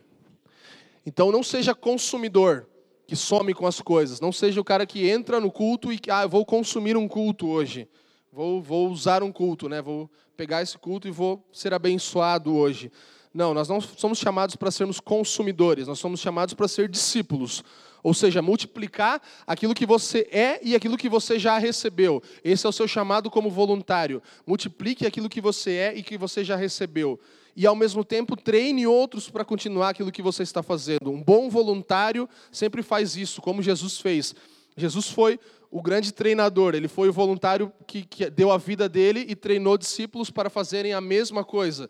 Então nós também entregamos tudo que nós temos e somos voluntários e precisamos treinar e ensinar outras pessoas a serem voluntários também. Ou seja, fazermos discípulos de Cristo, porque ele foi que nos discipulou, que nos ensinou a como ter uma vida voluntária. Então, em vez de consumidor, seja um discipulador, seja um multiplicador é, passe para frente, aumente aquilo que Cristo te deu. Nós somos chamados a ser facilitadores. Voluntariado tem a ver com isso, ser facilitador, facilitar, dar acesso às pessoas conhecerem Cristo. É, eu botei uma frase para concluir aqui. Não seja um voluntário, queira ser um. Acho que está na ordem errada, né? Tem um outro aí, não tem? Não seja um voluntário, não, é o último.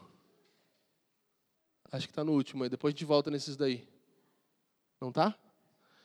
Então tá, depois a gente volta aí, não tem problema. Não seja um voluntário, queira ser um. Eu lembrei muito do que o Luciano falou, né? Sobre nós não, não, Deus não quer que nós oramos e busquemos a Ele, Ele quer que nós queiramos fazer isso. Então nós não precisamos simplesmente, ah, hoje vou ser um voluntário. Não, primeiro queira ser um, faça isso do teu coração. Desenvolva uma vida que te faça desejar ser um voluntário. Jesus ele não quer o seu trabalho, Ele quer que você seja parte de algo inclusive trabalhando. Entende? Então Deus não quer o seu trabalho, Ele quer que você seja parte de algo, inclusive com o seu trabalho, inclusive com o seu serviço, com aquilo que você desenvolve. Ele não está chamando pessoas para trabalhar e para desenvolver coisas simplesmente. Ele quer que você faça parte de algo e aí você desenvolva a sua vocação, o seu trabalho é, desse jeito, a partir desse lugar. 1 Crônicas 29, eu vou ler rapidamente algumas partes importantes desse texto que é o texto que eu falei no início sobre Davi. Nesse contexto aqui, Davi ele, ele já tinha apresentado é, o seu filho Salomão como o seu sucessor, e ele já tinha falado, entregado a planta de toda a construção, e ele já tinha feito várias coisas. É, e aí ele fala, no final do 28, ele fala assim: do capítulo 28, o verso, versículo 21, fala: Para toda boa obra eu já separei voluntários com sabedoria de toda espécie para cada serviço. Então mostra que Davi ele foi um treinador de voluntários. Ele preparou voluntários não somente para aquilo que ele estava edificando na geração dele. Ele preparou voluntários para continuarem através de Salomão aquilo que ele já tinha começado. Então ele fala: tá aqui, ó, deixei tudo certo, tá tudo encaminhado, certinho. Inclusive tem esses, esses voluntários para cada área. Eles já vão continuar desenvolvendo o que eles faziam e ele começa a entregar as coisas prontas. Então mesmo sabendo que ele não continuaria, sabe? Essa é a coisa, esse, esse senso de continuidade a gente precisa ter quando nós vemos a vida de igreja, de que nós vamos continuar isso aqui, isso não vai parar, não morre em nós. Ah, mas se eu for embora de Curitiba, não interessa, faça o seu melhor, porque alguém vai continuar o que você está fazendo. Mas se eu morrer amanhã, não interessa. Você vai continuar, alguém vai continuar, você vai entregar para alguém. É, e aí no 29 continua. Preste atenção, só mais um pouquinho aqui, gente. Vou terminar até as 10. Eu, pois, com todas as minhas forças, já, já separei para a casa de Deus ouro, para as obras de ouro, prata para as de prata, bronze para as de bronze, ferro para as de ferro e madeira para as de madeira, pedra de ônix, aí ele vai falando, toda sorte de pedras e mármore e tudo em abundância. Ou seja, ele mostra que ele já preparou, mesmo não precisando, entre aspas, ah, já fiz minha parte. Não, eu deixei tudo pronto para quem vai continuar. E ainda, porque amo a casa de meu Deus, o ouro e a prata particulares que tenho, dou para a casa do meu Deus, afora tudo quanto preparei para o santuário. Então Davi tem uma atitude voluntária e fala, fora o que já era minha obrigação. Ou seja, voluntários sempre vão além, voluntários sempre dão um passo a mais. Foi o que Davi estava ensinando aqui, fora tudo que já era minha tarefa fazer, eu ainda separei algo para o Senhor. Preparei Aí ele vai falando, versículo 4, 5, todo o ouro, todo, tudo que ele separou e tal. E aí ele faz o que? Ele desafia o povo. Ele fala assim: quem, pois, está disposto hoje a trazer ofertas liberalmente ao Senhor? Então, primeiro ele, com uma atitude prática, mostra um exemplo e depois ele desafia as pessoas. Porque ele já tinha praticado, ele já tinha vivido, ele era um líder inspirador. Desafiou os irmãos e continuando o texto, no 6 e no 7, voluntariamente contribuíram todos eles, deram é, para o serviço da casa do Senhor, e vai falando do que deram. Então ele inspirou aquelas pessoas. Ele teve uma atitude prática primeiro, ele desafiou e ele inspirou aquelas pessoas a se levantarem, e aí o texto continua falando tudo que eles arrecadaram, e o povo no final se alegra com tudo o que fez voluntariamente, porque de coração íntegro deram eles liberalmente ao Senhor. Também o rei Davi se alegrou com grande júbilo. Então, com uma outra versão fala com um coração perfeito. E eu comecei a olhar, se você pegar esse texto, depois tira um tempo, se você não tem nada para ler amanhã da Bíblia, lê esse texto aqui, comparando com o que nós falamos aqui, basicamente você vai ver todos esses valores e atitudes praticamente nesse texto, porque é, é, um, talvez um dos melhores padrões de voluntariedade completa, porque Davi de fato faz, consegue despertar naquele povo um coração completo. A Bíblia fala que eles com um coração perfeito foram voluntários. Não tinha dúvida, eles não estavam pela metade. E daí o texto vai continuando. É, e teu ao Senhor é, é o poder, a grandeza, a honra, a vitória a majestade, porque teu, tudo é teu, quanto há nos céus e na terra, é teu, Senhor, o reino, e tu te exaltaste por chefe de todos. Porque quem sou eu, versículo, versículo 11, porque quem sou eu e quem é o meu povo, para que pudéssemos dar voluntariamente essas coisas? Porque tudo vem de ti, e das tuas mãos tomamos. Então, é, não, te damos, todamos, né? Tem a versão que fala todamos, te damos. Então ele reconhece, se humilha ainda, apesar de tudo, falando: tudo vem de ti mesmo, então não vem de mim. Eu não tenho capacidade, eu não conseguiria ser voluntário desse jeito. Então esse é o ponto que nós podemos nos consolar e falar: Senhor, nos ajuda, porque só você pode fazer isso, porque tudo vem de ti. Tudo que nós falamos aqui, todos esses valores, todos esses pontos, vem do próprio Senhor, vem do próprio Cristo. Ele é que nos dá isso tudo. E aí ele fala: 17, 16. Senhor nosso Deus, toda essa abundância é, que preparamos para edificar uma casa ao teu santo nome vem da tua mão e é toda tua. Bem sei, meu Deus, que tu provas os corações e que a sinceridade te agra... e que da sinceridade te agradas, e eu também, na sinceridade do meu coração, dei voluntariamente e com alegria. E aí o povo se alegra, comeram, beberam, se regozijaram, depois eles vão lá, dão mais um sacrifício, e o texto continua. E você vê que havia um ambiente do que nós temos buscado, parece, eu olho esse texto e falo de muita alegria, e muita leveza, e muita celebração, e muito, muito, muito, muito gozo mesmo, sabe? Prazer em fazer aquilo. Então, essa ideia que Davi nos inspira a ser, ele, ele é um dos, dos principais que nós podemos pegar e ver uma vida voluntária completa. Então, eu. Agora, aquela última frase, as últimas duas frases que eu coloquei lá, resumindo e concluindo tudo que nós falamos, é impossível nascer de, de, Cristo e ser parte do seu corpo e não participar da sua natureza de voluntariedade sendo um mero espectador.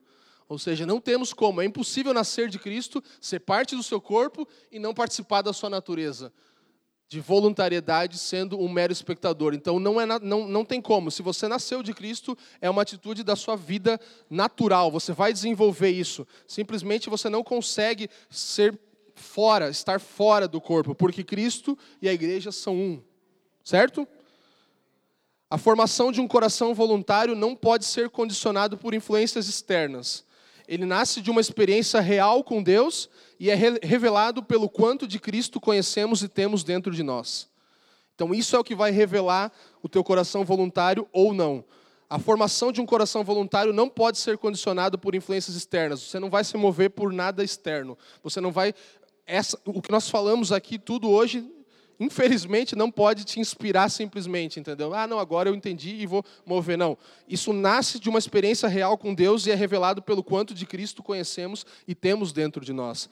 Então, isso nos desafia e nos faz avaliar e analisar quanto de Cristo há em nós, quanto tem se revelado através da nossa voluntariedade, através do nosso próximo passo, através daquilo que nós precisamos fazer para frente. Amém? Muita coisa, né? Falei rápido agora no final, mas é porque é muito conteúdo para falar e eu queria terminar. Alguém quer comentar algo, falar algo que acha importante? Ou não? Senão o Leandro vai concluir aqui.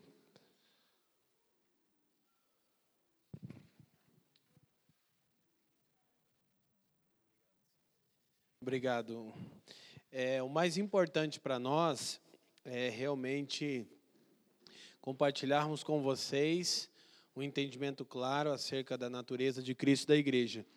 E o Fafa não apenas está colocando com muita propriedade e sabedoria, ele e a Jaque têm uma vida que sustentam isso. É, a gente tem procurado primeiro experimentar isso.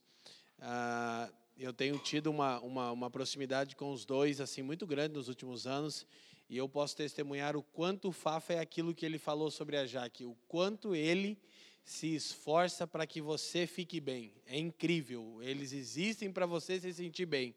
Muitas, inúmeras vezes. Eu realmente tenho muito a aprender com o Fafa isso, né? Porque eu saio pesando a galera com o meu jeito aí. E eles me desafiam, assim, eles me levam nesse lugar de estar bem. Agora, eu só queria mencionar, a gente só vai dar um aviso aqui. É, eu ainda estou impactado com a interpretação do primeiro versículo que você leu, porque essa é uma chave.